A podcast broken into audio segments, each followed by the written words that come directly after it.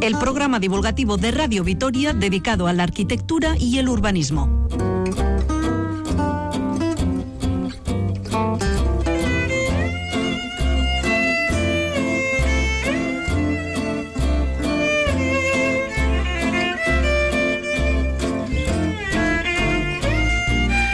De nuevo con todos ustedes tras un paréntesis obligado por la pandemia. Seguimos en la brecha con el mismo entusiasmo para contarles historias y abordar cuestiones relacionadas con lo nuestro, con la arquitectura. La idea es aportar algo nuevo a la vez que entretenerles. Hoy queremos saber si es posible añadir terrazas a los pisos de un edificio que no las tienen. También hablaremos de una casa moderna con historia que acaba de servir de escenario para el vídeo de un tema musical de moda y charlaremos con un prestigioso arquitecto escéptico ante los cantos de sirena de la transformación del escenario urbano a raíz de la pandemia.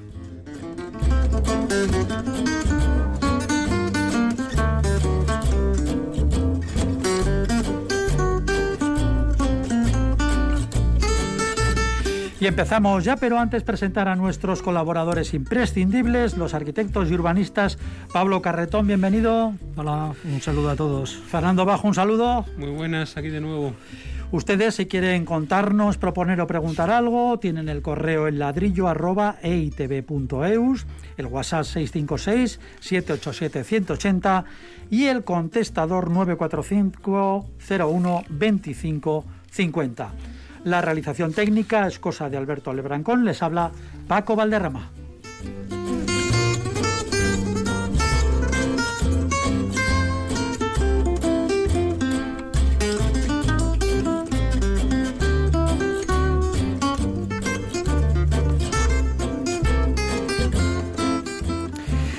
Bueno, pues empezamos, como decíamos, lo hemos destacado, hemos hablado de ello otras veces, pero no desde este punto de vista es la necesidad de terrazas y balcones a raíz del confinamiento total de la primera ola. Finalmente, el Ayuntamiento de Gasteiz considera necesarias las terrazas y que éstas, sobre todo este asunto, no aumenten el precio de la vivienda. Eso sí, todavía queda un largo proceso administrativo para que la medida pues sea efectiva. Pero hoy estas preguntas nos llegan. Pero ¿es posible añadir una terraza a un piso de una vivienda colectiva? ¿Cómo se haría? Hay ejemplos reales. Bueno, pues si su asociación de vecinos se lo está pensando, vamos a escuchar a nuestros colaboradores. Lo primero, ¿es posible?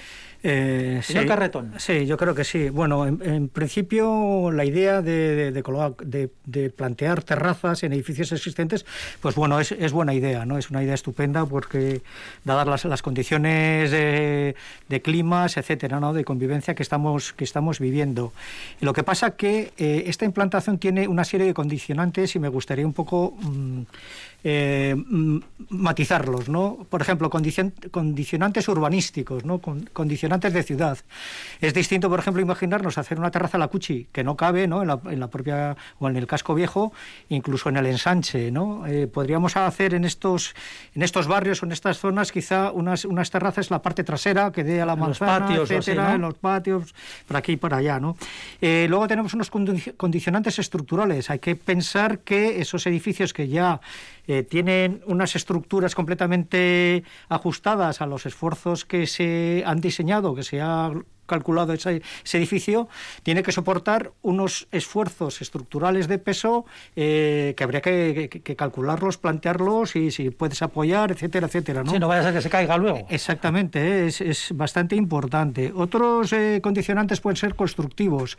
Estamos hablando de implantar una, una terraza en un edificio, eh, por ejemplo, y en un salón, pues tienes la ventana, tienes el, el radiador, hay que rasgar la ventana, hay que desplazar el, el radiador, hay que hacer una serie de obras para, para, eh, para introducir esta, esta nueva terraza en estos edificios existentes. hay unos condicionantes económicos, eh, eh, evidentemente, porque cuesta dinero hacer estas terrazas. Hay otros condicionantes de licencias, de permisos y sobre todo hay un condicionante en cuanto a la comunidad de vecinos que, que se pongan todos de acuerdo para, para intervenir en el edificio y hacer estas, estas, estas, estas terrazas nuevas. ¿no? Entonces, tiene bastantes condicionantes. La idea es buena, pero hay que andar con cuidado pues porque, porque es un tema largo, complicado y, de, de difícil fácil solución. Sí, Fernando. Bueno, yo después de esta fantástica enumeración de inconvenientes. Usted ya no va a decir nada y pasamos a otro que ha hecho Pablo. No, al revés. Eh, es que me parece muy complicado. Lo que no entiendo es por qué estamos discutiendo algo que debe haber sido obvio desde el principio de los tiempos, ¿no? Y que tenga que haber una pandemia para justificar que haya terrazas en los edificios, ¿no? Eh, a, mí me, provocó una profunda tristeza que ahora pues sea eh, un problema normativo, ¿no? ¿Qué vamos a esperar?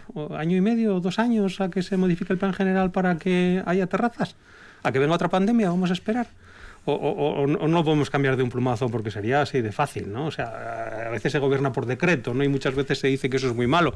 Pues yo creo que aquí sí que habría que hacer esas, esas maneras de gobierno inmediatas, ¿no? Y después, eh, se ha oído de todo, ¿no? De, ahora todo el mundo quiere terrazas. Las terrazas van a costar una media de 8.000 euros por, por unidad.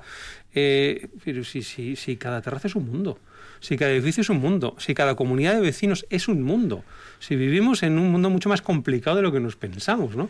Y lo estamos viendo, ¿no? En muchas de las reacciones. Entonces, yo por eso agradezco esa, enumeración de, no de inconvenientes, sino de realidades a las que nos tenemos que enfrentar para algo que tenía que ser tan obvio que no debiéramos ya ni discutir. el ser humano está diseñado para estar en relación con el medio ambiente. Lo que no hay derecho es que sigamos haciendo edificios sin terrazas, es decir, sin esa conexión con el medio ambiente, sin ese espacio intermedio. Y ahora nos estamos planteando que tenemos que cambiar la normativa para ello. Pero por favor, ¿qué es más importante? ¿La normativa o la naturaleza? Es que, es que seguimos en un mundo que, es absolutamente surrealista. Sí, pero bueno, eh, de todas formas parece que siempre queda la posibilidad ¿no? de, realizarla, de eh, bueno, si con todo esto vamos para adelante. Pues claro, claro que se puede, pero claro, son, son tantos los, los factores a los que hay que enfrentarse y vencer, y muchos de ellos no son técnicos, ¿no? Porque yo, vamos, es comprensible, ¿no? Si usted quiere poner una terraza en una estructura que no está diseñada para ello, pues cuando menos habrá que estudiarlo y probablemente reforzarlo, ¿no? Pero, pero ¿por qué tantos problemas eh, burocráticos? ¿no? O sea, los vecinos, el, el, plan general, el que usted está aprovechándose de unos metros cuadrados más y por tanto tiene que contribuir y las licencias y el no sé qué, ¿no? Y, mientras la, gente sin, sin, esas terrazas que se han demostrado tan necesarias, ¿no? Yo creo que, que, habría otras manenas de hacer el urbanismo y dejarnos de ser tan normativos. Lo hemos discutido en este programa muchas veces. ¿no? Creo que, que, el exceso de, la normativa, la burocracia, las licencias, las inspecciones y todas estas cosas nos, nos acaban matando y no nos hacen mejores. Y ese es el problema.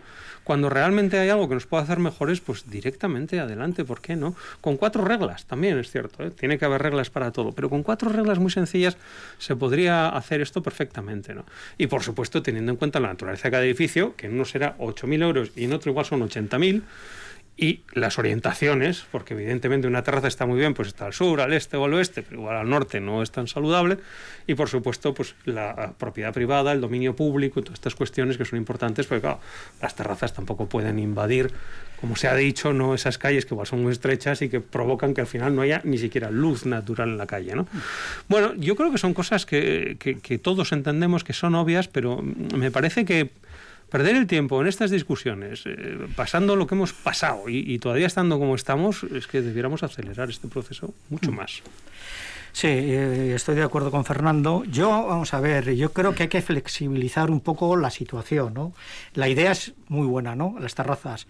Yo en principio haría una comunidad de vecinos que se pongan de acuerdo, que tengan la intención de hacer la terraza y automáticamente ponerse en contacto con los, eh, eh, técnicos del ayuntamiento y decir, mira, en la calle Manuel Iradier, número 27, hemos quedado todos los vecinos, etcétera.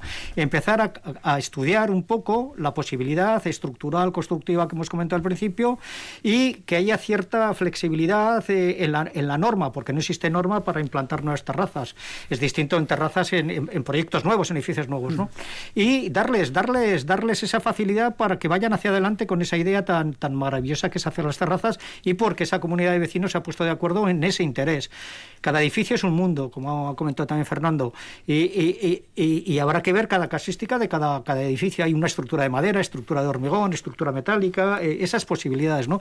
Pero de, de, entrada animarles a que se presenten con un proyecto, un boceto o, o, una idea y que el propio ayuntamiento, que es el que ha lanzado la posibilidad, porque claro, viene de arriba, la posibilidad de hacer esa terraza, que, que, que pongan esa alfombra roja para que, para que la hagan, ¿no? Uh -huh. Hay otro aspecto importante, de repente aparecen las terrazas, me parece buena idea, pero llevamos, eh, hemos hablado también muchas veces que llevamos unos edificios antiguos, cota cero, hay que cambiar el ascensor o hay que ponerlo nuevo, la calefacción es antigua, las instalaciones, las carpinterías de fachada, no sé eh, marcando si económicamente tienes una cantidad eh, concreta, si tienes que priorizar la terraza o si por el contrario se quedan los vecinos para decir, oye, ¿por qué no cambiamos el ascensor o arreglamos no sé qué? ¿no? Entonces, esas propias comunidades que, que echen a andar y que se pongan de acuerdo y con, un, con esa idea de terraza o de instalaciones de lo que sea, que, que vayan hacia adelante. El tema económico es muy, muy importante.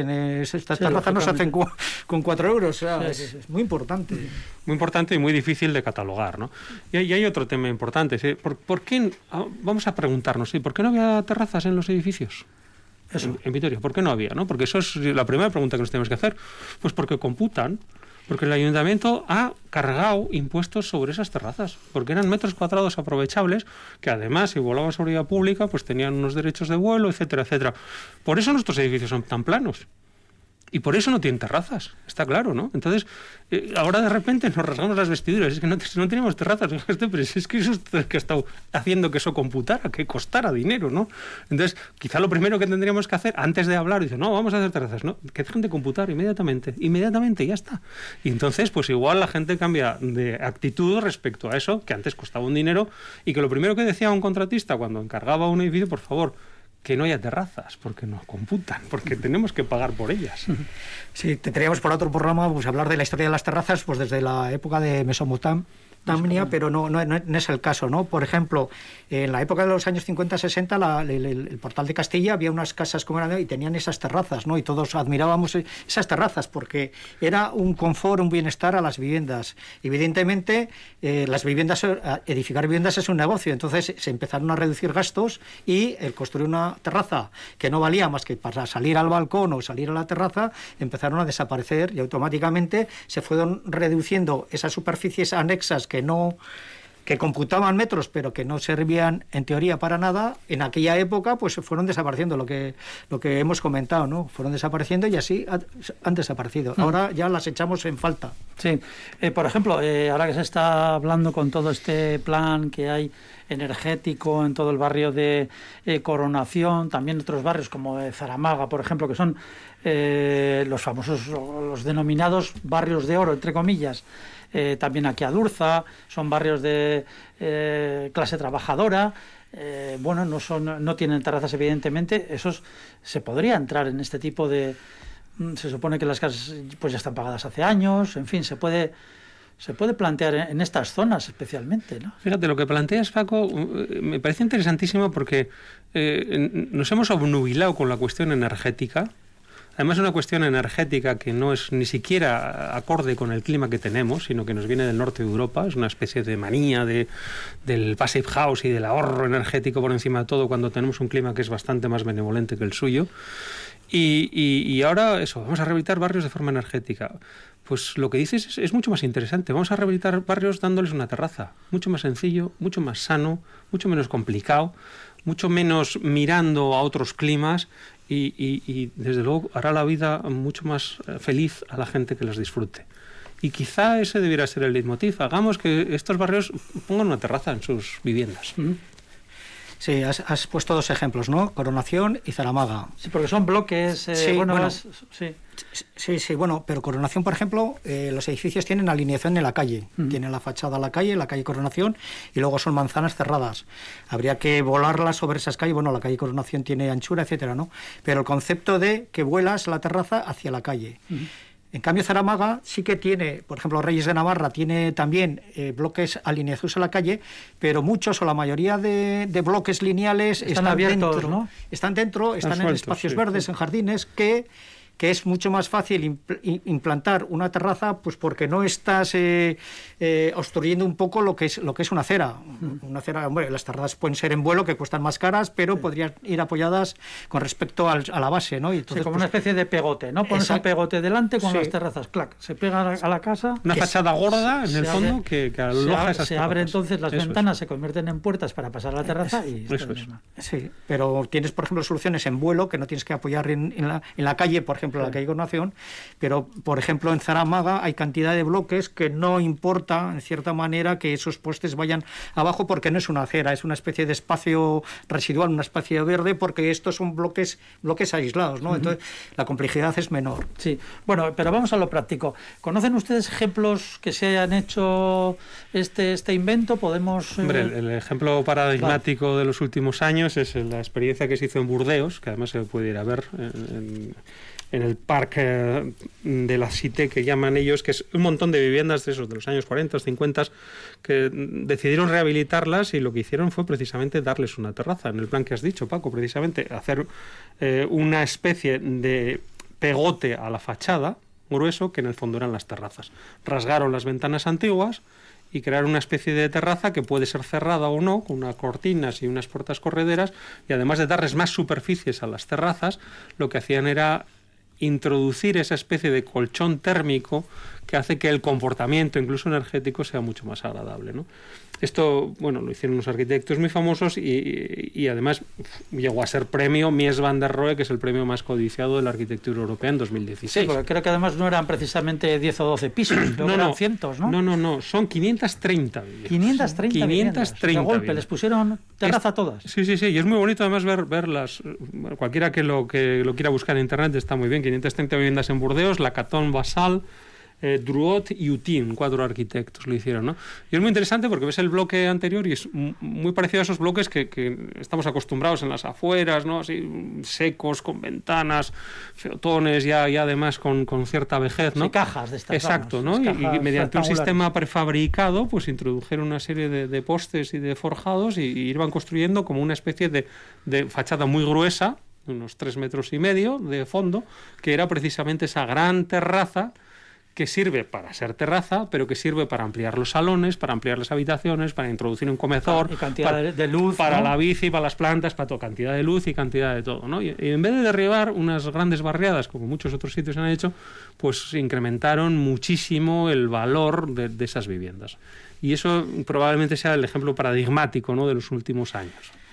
Sí, sí, es el, es el, ejemplo más, eh, más estudiado, más conocido, etcétera, ¿no? ejemplo que además se podría hacer en muchos patios de manzana, como habéis dicho aquí en Vitoria, ¿eh? porque hay sitio suficiente y además eso en una orientación favorable, como puede ser la orientación sur, pues es fantástico porque protege y aísla y encima otorga una ampliación a la vivienda fantástica. Encima la casa y la gente que vive adentro, vamos, una calidad de vida... Bueno, bueno, es, es cambiar de vida absolutamente. Sí, luego, bueno, yo no conozco más ejemplos. en, este caso, si me permitís, un esto, en la página web de estos arquitectos pone expresamente que esto se hizo por 350 euros el metro cuadrado. por si tenemos esa referencia de dinero para saber cómo es, ¿no? Quizá es muy optimista, ¿no? Los arquitectos tenemos a engañar a veces un mucho con nuestros presupuestos, pero bueno, es una referencia mm, bastante clara de por dónde van los tiros. Sí, luego históricamente a nivel de referencias, por ejemplo, en el, en el campo de la sanidad, el, famoso sanatorio de Paimio de Álvaro Alto, en el que era fundamental hacer estas terrazas para que eh, los tuberculosos, la gente que estaba enferma, pudiese disfrutar de ese poco sol que había en los países nórdicos, ¿no? Y es famosísima la esencia, la necesidad que, que, que, existen estas terrazas. Y otro ejemplo muy cercano es el sanatorio de Leza. Y el sanatorio de Leza también, cada habitación tiene esa, esa necesidad de tener terraza y radiar esta se la, se la pusieron al sanatorio no, de no, ya estaba construida. Eh, el concepto de terraza como elemento como elemento necesario y fundamental, en este caso en la sanidad. Eh, a nivel residencial lo que ha comentado Fernando es que ha ganado esas viviendas de Burdeos han ganado enormemente no o sea eh, la superficie 500 y pico viviendas eh ponerles terrazas sí, sí. y ese, hacen una crujía no para la fachada y es es, es como ensanchar lo que es la vivienda dándole esta esta nuevo este nuevo espacio porque no es solo una terraza. para hacernos una idea que claro como estamos en la radio es complicado pero como, como cuando ponemos andamios delante para arreglar la fachada. eso imagínense mismo. que en vez de andamios todo eso es es eh, de forjado. Bueno, es, es, es, un andamiaje que se le ha puesto, pero que es ya eterno, vamos a decir, y que es parte de la vivienda. Yo volviendo un poco al inicio, joder, animar a la gente que no hay una regla ya escrita, sino que hay que flexibilizar este tema y que se animen porque, porque hay muchas posibilidades en muchos edificios de Vitoria que se pueden hacer. Y si los vecinos eh, eh, empiezan, pues, pues, pues creo que el ayuntamiento les tiene que poner. Eh, las, las, las, las echar una mano, licencias, por lo menos no poner pegas y facilitar claro, lo y más subvencionar por el tema de licencias, etcétera, ¿no? Bueno, pues eh, una, un poquito de ciencia ficción eh, casi urbanística, pero algo sumamente interesante. Lo dejamos ahí, tema que pueden ustedes que nos escuchan si quieren debatirlo, comentarlo, en fin. Eh, muy interesante, yo creo que, que apasionante. Y ahora pasamos al testigo, a la audiencia. Cambiamos de tema. Tenemos un puñado de preguntas acumuladas y vamos a empezar con esta que es de Santos Revuelta. Dice, para una casa familiar aislada, si la canalización está muy lejos, ¿sale a cuenta un pozo negro? ¿Qué pregunta? Tachan. Tachan, tachan. Claro, estamos siempre en el mismo problema, ¿no? Todas estas viviendas que se intentan introducir en sitios en los que no tienen la consideración de solar, porque solar, según la ley, es aquel lugar edificable en el que cuenta con todos los servicios necesarios para es decir, usted se va a hacer la casa, pero ya tiene todo. Exacto. Entonces, eso es un bueno, tiene pues eso, los servicios básicos, agua, luz y saneamiento en principio, si no gas, ¿no? Y encintado de aceras algunas veces, ¿no? Claro, eh, viviendo ni familiar sin saneamiento, pues pues es un lío, realmente es, es un gran lío. Y el pozo negro sale a cuenta. Un pozo negro yo creo que nunca sale a cuenta jamás sale a cuenta, porque puede solucionar el problema Están temporal. permitidos, ¿no? Sí, sí, sí, sí, no, y de hecho, bueno, pues en, en, en, muchos tejidos, vamos a decir, de monte o caseríos o de barrios de estos existen pozos negros porque no hay posibilidad de, de un saneamiento directo, ¿no? Pero claro, el, el pozo negro no es un pozo que, que, que traga todo, el pozo negro es un acumulador de porquería que hay que vaciar y hay que contratar una empresa de que va allí con una cisterna de estas, absorbe toda la porquería, se la lleva y hasta la próxima vez, ¿no? Y el pozo negro pues tiene también muchos problemas de estanqueidad y muchos de ellos pues tienen filtraciones y algunos de ellos acaban filtrando incluso en acuíferos o en ríos o en embalses, etcétera, etcétera. Es, es, es, es el, último recurso, diríamos, ¿no? Porque desde luego ni, ni salubre ni económico ni razonable es. Claro, si, si, si tiene que, que, lanzar un tendido de un servicio de saneamiento de kilómetros, pues evidentemente es, es, prácticamente imposible ¿no? hacerlo. Pero yo creo que es el último de los recursos. Habría que estudiar cualquier otra posibilidad para que los saneamientos eh, vayan, se unifiquen, acaben en colectores y al final acaban en la SEDAR, en las estaciones de depuración que afortunadamente en Euskadi el 100% de las poblaciones lo tienen y además de una manera adecuada. ¿no?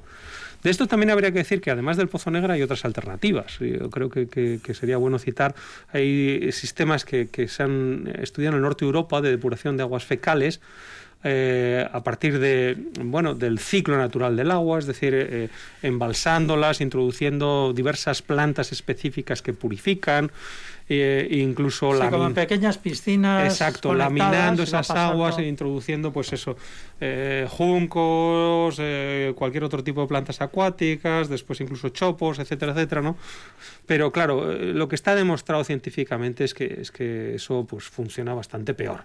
Y desde luego para núcleos de población grandes imposible no entonces pues, pues es, es, complicado. El tema de los residuos es complicado y afortunadamente yo creo que el que aquí se utiliza, que es el, el, de ir a una depuradora conjunta, es el ideal. Así que yo, si pudiera por cualquier medio, le recomendaría que desde luego utilizara el saneamiento. -huh. Pablo. Sí, bien, bueno, yo empezaría un poco, vamos a ver, la idea de núcleo de población, de núcleo rural. Eh, históricamente los pueblos se han, se han ido creando poco a poco con un pequeño caserío, cuatro o cinco casas, alrededor de una pequeña iglesia con su espadaña en vez de torre, con, con la, junta administrativa, el centro social, etcétera, ¿no? Y ese núcleo están un poco, eh, o sea, como en racimo, ¿no? Como, como creando ese núcleo, ¿no? Las distancias son mínimas porque tienen la toma de agua, tienen el saneamiento, todo conjunto, tienen el alumbrado público, tienen tienen el alumbrado público, o sea, se va creando ese núcleo en el que participan todo de estas infraestructuras, ¿no? De alumbrado, de tomas de agua, de asfalto, etcétera, etcétera, y sobre todo el saneamiento. Estos núcleos suelen tener, si el saneamiento mm, normalmente van a una fosa séptica, pero que es comunal, que es del núcleo, y entonces se, se, encarga la Junta Administrativa o el ayuntamiento, el, ayuntamiento de ese municipio se encarga para eh, limpiarlas, etcétera, etcétera. ¿no? Entonces, la idea, la idea del núcleo urbano es que vaya creciendo poco a poco, pero próximo al núcleo, para que los gastos de infraestructuras no se nos disparen. Mm. O sea, si yo me voy a 500 metros de ese núcleo para hacerme mi casa o mi chalet, tirar tuberías. Tengo que llevar, pero el alumbrado, la acera, el agua, las telecomunicaciones y el famoso saneamiento, ¿no? ¿Qué solución hay a esa, a esa hacer la fosa séptica o el pozo negro que comenta Fernando y, independizarte un poco de, de, ese, de, esa vida de núcleo que se está, que es la historia, es el, es el origen de los núcleos de, todas las poblaciones que vemos en Álava, por ejemplo, ¿no? Entonces, eh, me suena, me quiere sonar que este, esta casa está fuera del suelo urbano, está, mm. no sé, puede estar en el monte, puede estar en cualquier lado. puede tener licencia, evidentemente, puede tener una licencia eh, que, le han concedido por, por lo que sea, y él se tiene que buscar eh, las soluciones económicas de alumbrado, de llevar el tendido de agua, etcétera, etcétera, ¿no? pero me choca normalmente casi el 95, el, el 95% de, de, las casas pues se hacen próximos a los núcleos, se hacen ese, ese, ese, crear ese agrupamiento, ¿no? Ese agrupamiento y que económicamente pues, pues los gastos de, de, urbanización, gastos de saneamiento pues sean los mínimos. me choca mucho que, que, se hable ahora de una fosa séptica cuando en realidad está solucionado. estamos especulando, ¿eh? porque es una pregunta que nos ha llegado aquí de... Yo también te... No, lo que estoy comentándote es que... Pero es así, la idea... la idea no, puedes alejarte del núcleo en cuanto Tiene pinta de que igual Salto Revuelta, pues no sé, tiene una parcela por ahí o, tal vez una pequeña cabaña o está pensando en hacer Normalmente otra cosa. las parcelas urbanas en los núcleos rurales o núcleos de población son solo urbano porque tienen sus su, abastecimiento, todos los servicios, ¿no? Entonces...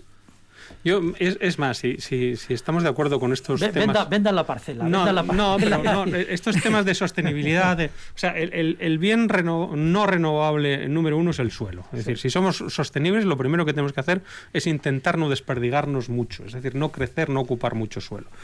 Si damos eso por hecho pues evidentemente y vemos un solar que no tiene saneamiento, pues quizá lo más recomendable es no ocuparlo, ¿no?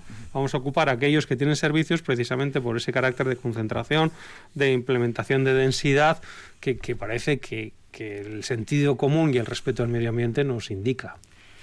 Sí, ver también, bueno, hemos hablado los núcleos, ese, ese concepto de hacer las, las los núcleos... Eh, los pueblecitos, ¿no? bueno, ahora ya casi me voy a Aramayo, ¿no? Aramayo, que son como anteiglesias con los caseríos dispersos por las laderas, con un paisaje idílico y una forma, una economía circular, etcétera, ¿no?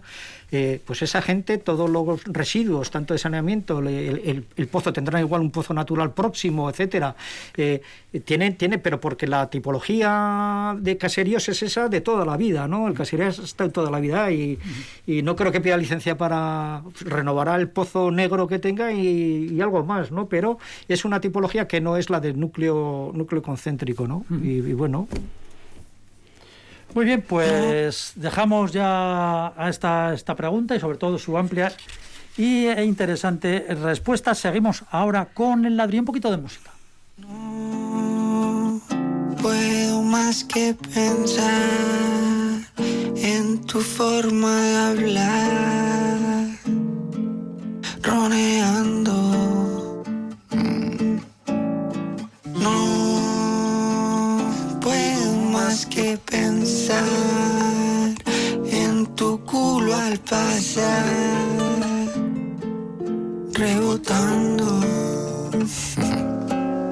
Y en tu forma de atarte el pelo con una cola para atrás. Quiero agarrarte, no aguanto más sin comerte entera.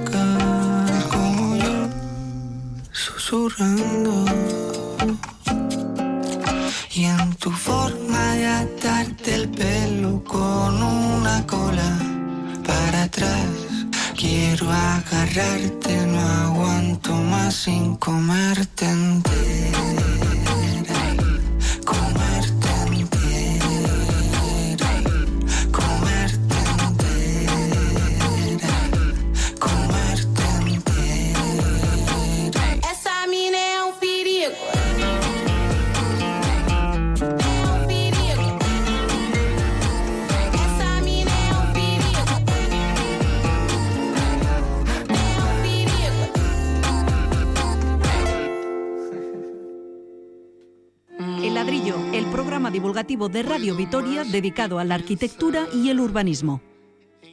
Seguimos, pero esta canción, este tema que acabamos de escuchar, Comerte entera, es del cantante de trap y compositor Tangana, al que acompaña ni más ni menos que el mítico guitarrista Toquiño, maestro de la bossa nova.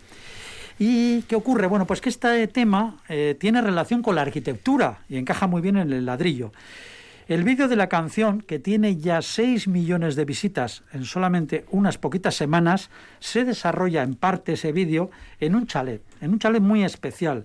Es la conocida como Casa Carvajal, que es un gran ejemplo del brutalismo de los años 60.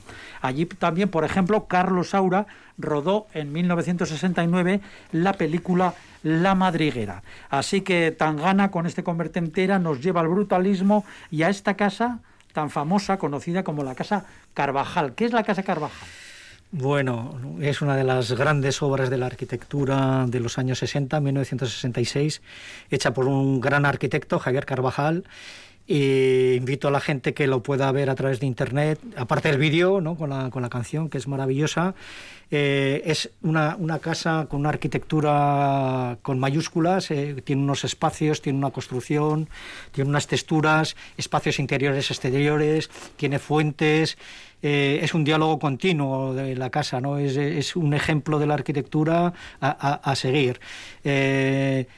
Eh, es brutalista, ha estado con acabado de hormigón, recuerdan estos patios a la Alhambra, recuerda también a Frank Lloyd Wright en la Casa Robbie, a Mies van der Rohe, o sea, eh, tiene, eh, se ve en el vídeo que tiene una vejez extraordinaria y los espacios que tiene, pues, eh, pues eh, es una maravilla. Creo que es una de las grandes obras de la arquitectura del siglo XX. Es una casa, además, que es unifamiliar, es un chalet realmente. Bueno, habría que empezar por, por el personaje, ¿no? Que, que... Por Carvajal. Javier Carvajal Ferrer, catedrático de proyectos. Yo tuve la suerte de sufrirlo durante cuatro años sin descanso. Ver, Porque explíquese, sin descanso quería decir que eh, nosotros teníamos clase los viernes todo el día y los sábados por la mañana. Claro, los viernes aprovechamos para salir de vez en cuando.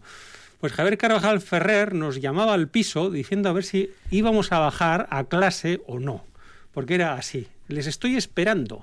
Así que bajen inmediatamente a clase el sábado a la mañana, después de haber salido el viernes. Así que imagínate cómo era Javier Carvajal.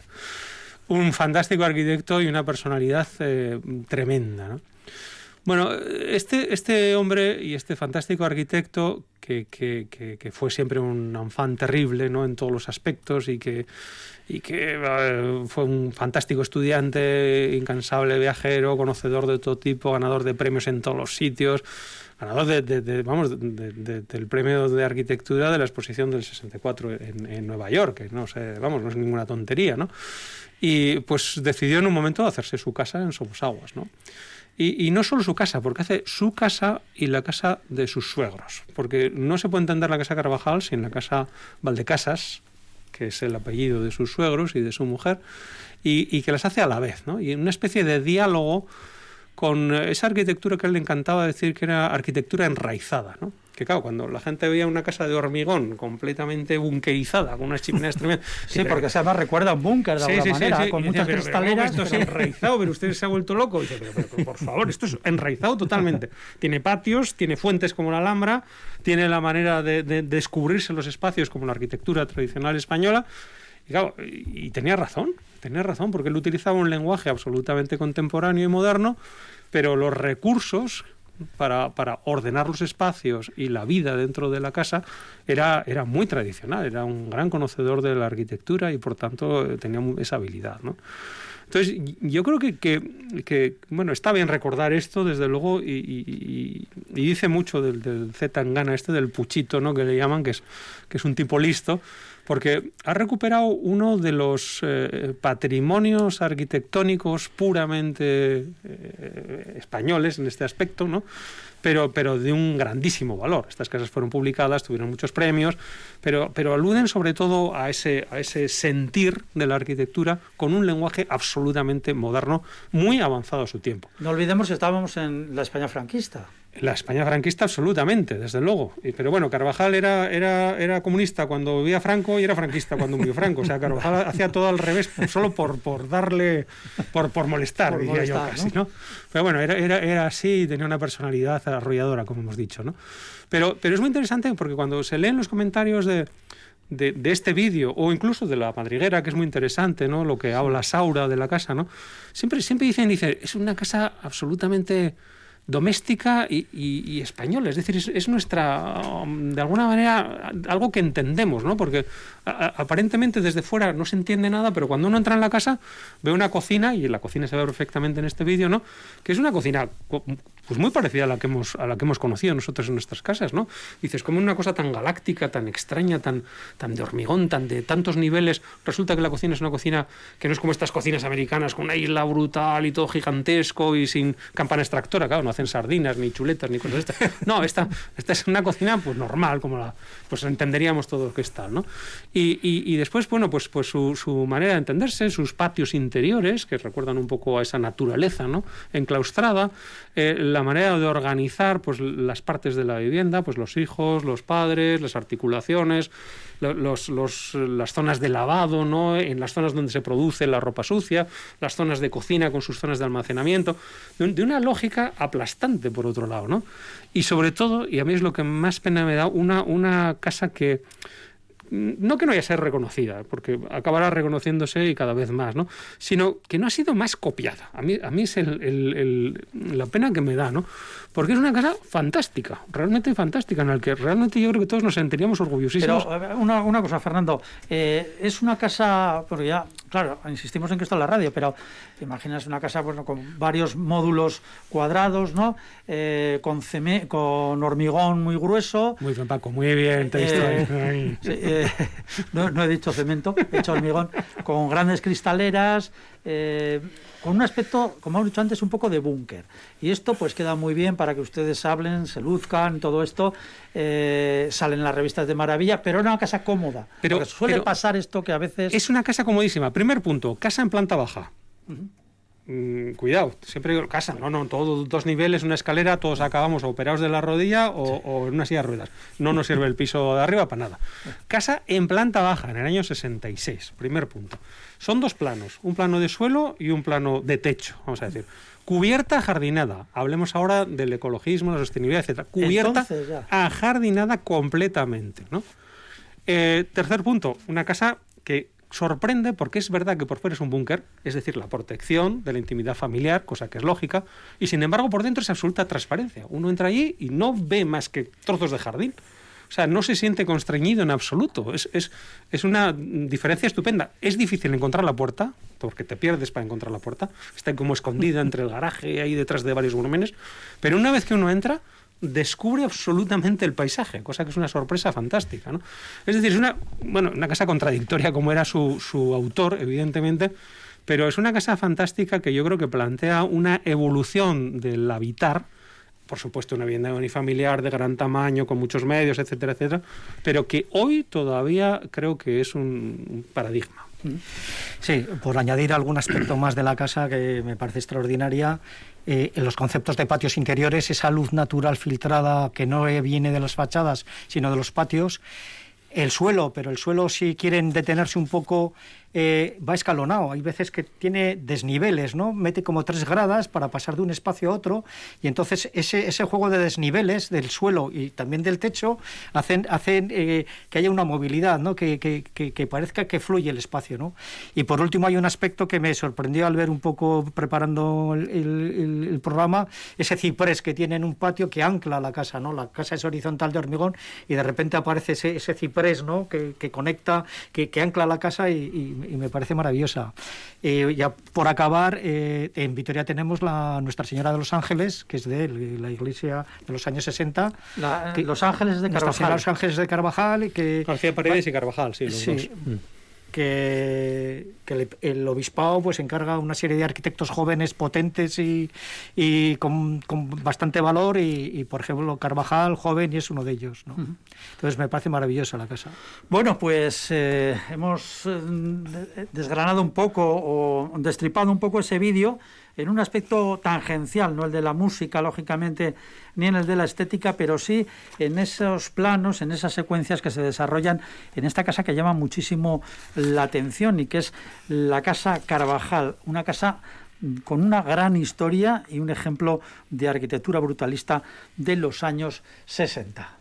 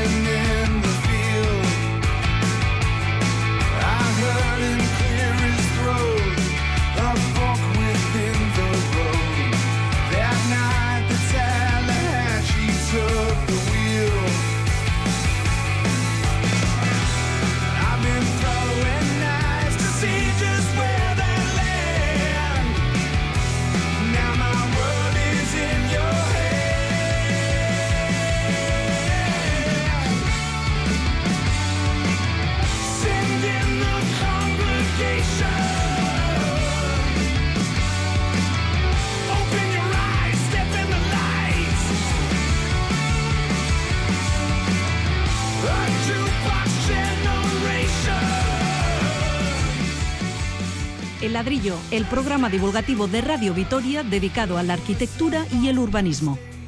Bueno, pues aquí seguimos después de escuchar distintos temas, por ejemplo ese de comerte entera con ese espacio decorativo que tenía el vídeo La Casa Carvajal de la que hemos hablado.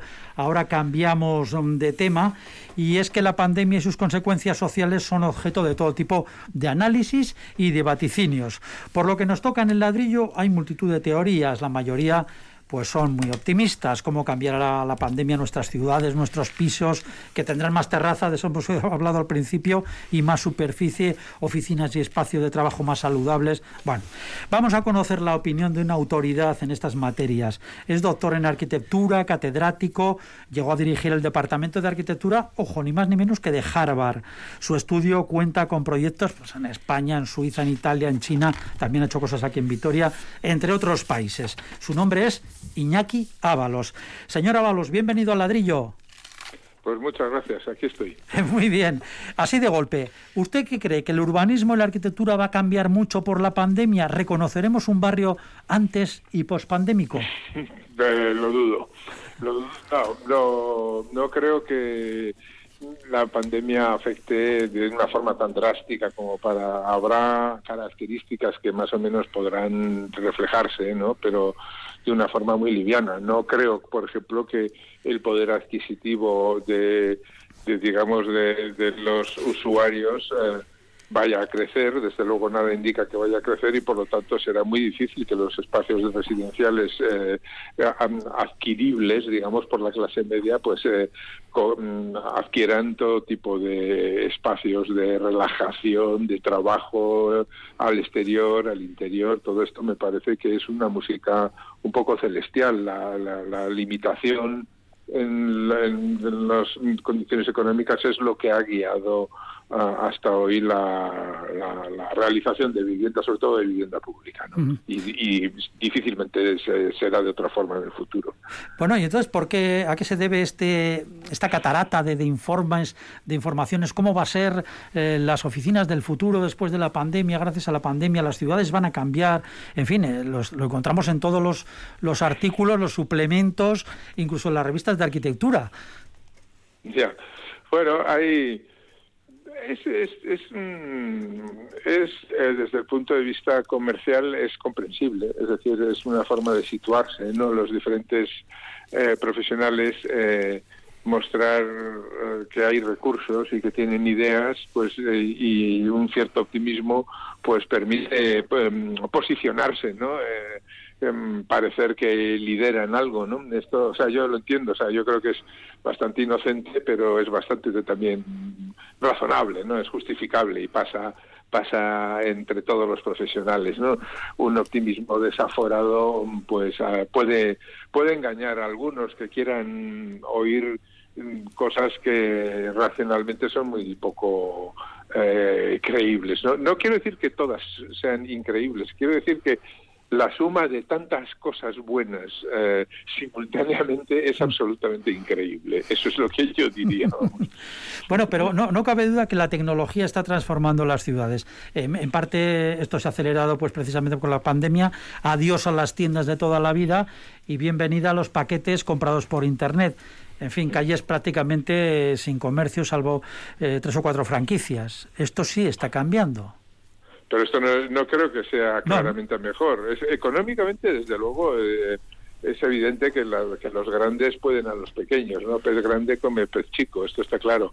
Y, y- y además ahí, pues ahora con los drones va a ser dentro de poco muy posible una buena distribución al kilómetro cero, ¿no? Eh, Pues esto, esto también es otra cosa que efectivamente la tecnología está ya permitiendo, ¿no? Espero, pero algo tan consustancial a toda la, digamos, cultura mediterránea y no solo, vamos, está, en Asia, está en todo China, está en Japón, ¿no? La cultura de la calle, eh, eh, digamos, pues la desaparición puede ser muy triste, o sea, puede ser muy, muy, muy triste. La calidad de la vida pública puede menguar eh, ostensiblemente, ¿no? Y, y convertirnos en como estas ciudades del Midwest americano que son aburridísimas, ¿no? Con- con todos mis respetos, ¿no? Así que, que el, digamos que eh, digamos el, mm, la incorporación de tecnologías puede desde luego ayudar a economizar. Lo que es difícil es que nos ayude a guardar la riqueza que digamos que se ha ido generando durante siglos. En general suele ir contra eso. Los avances siempre van a, a que el pez grande se coma al pez chico. ¿Y, y qué va a ser entonces de nuestras calles? Bueno, yo frente a los vaticinios de otros, yo lo único que puedo decir es que el vaciado de las plantas bajas es, bastante dramático y que quizá la única respuesta que eh, imaginativa que tenga algo de la calidad que tienen hoy las, las calles sea pues el bajar los, las oficinas de las plantas primeras que es o de los edificios digamos monofuncionales pero sobre todo de esas plantas primeras que han sido habilitadas en, la- en todas las grandes ciudades de- del territorio español, ¿no? Eh, para, para ser bien viviendas, bien oficinas, pues a lo mejor como el precio de los locales comerciales en calle va a bajar eh, porque no va a haber prácticamente quien los quiera ocupar, pues las oficinas puedan volver a tener casi casi ese espíritu un poco medieval de las calles de zapateros, las calles de digamos de diferentes oficios, pues pues a lo mejor en alguna medida em, puede que pase eso con, con- ciertas profesiones. Yo creo que eso sería bastante razonable y, y que y que no sería una mala solución aunque fuera mm, digamos eh, diferente, ¿no? Por supuesto hay otros pues restaurantes, eh, digamos, algunos eh, algunos comercios de lujo, etcétera, o, de artesanía y tal, que van a subsistir, pero son minoritarios casi todos ellos. Por cierto, cambiando de tema, ¿qué opina de los numerosos planes urbanísticos en los que casi todo se confía en la tecnología? Transporte conectado, edificios inteligentes, contenedores de residuos con sensores, control de iluminación. Ahí está Masdar en Abu Dhabi, Osondo en Corea del Sur. Bueno, ves las maquetas y las recreaciones y eso es el paraíso. Eh, en cierto grado puede haber partes que son interesantes, ¿no? Pero, hombre, evidentemente eh, hay una publicidad eh, excesiva, ¿no? De lo que son las smart cities, ¿no? Al fin y al cabo es, coordinar los semáforos con la cantidad de circulación, igual que pasa con los ascensores en los edificios en altura, ¿no? Que acaban sabiendo si son, sobre todo si son residenciales o de oficinas, pues que los oficinistas eh, llegan por la mañana a las 8 de la mañana y se van a las 2 y cuarto, no sé, o sea, decir, entonces ya están pre, ya han subido para recoger a la gente y por lo tanto optimizan y reducen los tiempos de espera, ¿no? Igual que la circulación del tráfico es diferente el fin de semana que en un día de diario, ¿no? O sea, este tipo de cosas, por supuesto que son, digamos, eficientes y, y mejoran eh, las cosas, pero intentar trasladarlo a una visión, digamos, idealista de la ciudad hiper, eh, digamos, sofisticado. Yo recuerdo con Mazda, que conozco muy bien, a- a- y he trabajado con la gente que, que ideó aquella ciudad, con Matías Suller especialmente, que es el responsable de todos los sistemas sofisticados. Yo le hacía la broma de que de toda la ciudad el único sitio donde estarían los jóvenes ligando y, y divirtiéndose sería en los aparcamientos de las afueras de las ciudades, que es el único sitio que realmente era un territorio, digamos, neutro, no vigilado, no controlado, en los que podían No sensorizado, sí. Exactamente, con sus cochazos ahí emitiendo CO2, etcétera, no sé decir, pero y, y él se reía y decía, pues la verdad es que no lo había pensado, pero tienes mucha razón, yo si fuera joven me iría allí los fines de semana, ¿no? Entonces, hay, hay algo también un poco un poco banal en esa especie de mundo ideal tecnificado, ¿no? Sí. Eh, hola Luis, soy Pablo, colaborador del programa. Buenas tardes. Eh, si has Bueno. comentado, hablando un poco de arquitectura, has comentado que hay como una ex- excesiva información y me concreto a una definición que haces eh, última, bueno, hubo una época en los objetos estrambóticos, ¿no? Todos estos edificios que salían en los medios de comunicación que hablaban de una arquitectura completamente que era real pero que estaba muy lejana, ¿no? Volviendo a esa otra arquitectura más social, más de a pie, más eh, la que hacemos del día a día, mi pregunta es, eh, ¿los arquitectos nos relacionamos bien, mal o regular con la sociedad? ¿Sabemos comunicarnos con, con la sociedad, con el entorno próximo? Mm, qué pregunta. Eh, yo, bueno, los no somos una clase homogénea, eso es lo, primero. El, en líneas generales, yo creo que, que la, o sea, yo, yo creo que hemos avanzado. Yo creo que hemos avanzado. Ha habido este momento así como de nuevos ricos de Miami que, que ha sido la arquitectura posmoderna, esta que describíamos de las portadas de los dominicales con edificios en forma de churros maravillosos, ¿no? Que, que era que, que, que nos abrían la boca a todos, no solo a los legos, también a los profesionales. Pero cómo coño se han hecho esas cosas, ¿no? Es decir, que realmente eh, la sorpresa es una parte de la atracción que hay que legitimar, ¿no? El problema es cuando la sorpresa es la única parte de la atracción, ¿no? O sea, y luego no hay nada, ¿no?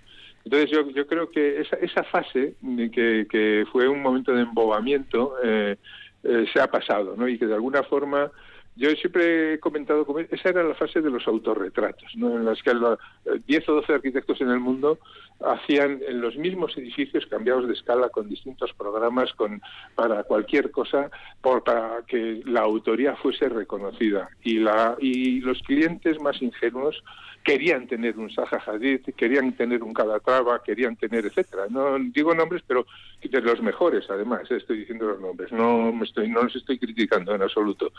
La cuestión es que se convirtió en una especie de de, de, de absurdo, ¿no? O sea, el, el ser un poco sensato y hacer edificios que realmente alojen la vida y den posibilidades a la gente de, de ser ellos mismos y de recrearse y de reutilizar las cosas de una forma original, pues estaba desapareciendo. Y yo creo que esa, la crítica ya se ha hecho, la crítica ya está hecha, ¿no? Y, y seguramente, pues, mm, esta pandemia de la que hablas eh, eh, también ayude un poco a que ese espíritu como efervescente em, se, se relaje un poco y las cosas vuelvan a tener una sensatez de que- cuáles son las cosas que nos gustan, cuáles cosas son las que nos duran, entran en nuestro corazón y en nuestros sentimientos y nos hacen más ricos espiritualmente, ¿no? Y, y estar menos con la boca abierta, embobada en cada esquina, ¿no? Eso, eso es lo que yo, yo creo sinceramente que está pasando y que los arquitectos somos conscientes de eso.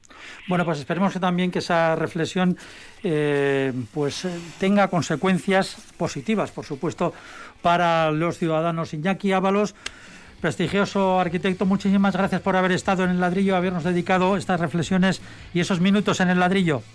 Encantado de estar con vosotros. Un saludo, gracias, gracias. Agur. Fernando, Agur, agur. Fernando Bajo, Pablo Carretón, terminamos aquí el ladrillo por hoy, volveremos la semana que viene. Gracias a todos, muchísimas gracias a todos ustedes por estar escuchándonos. Sean muy, muy felices. Agur, chao.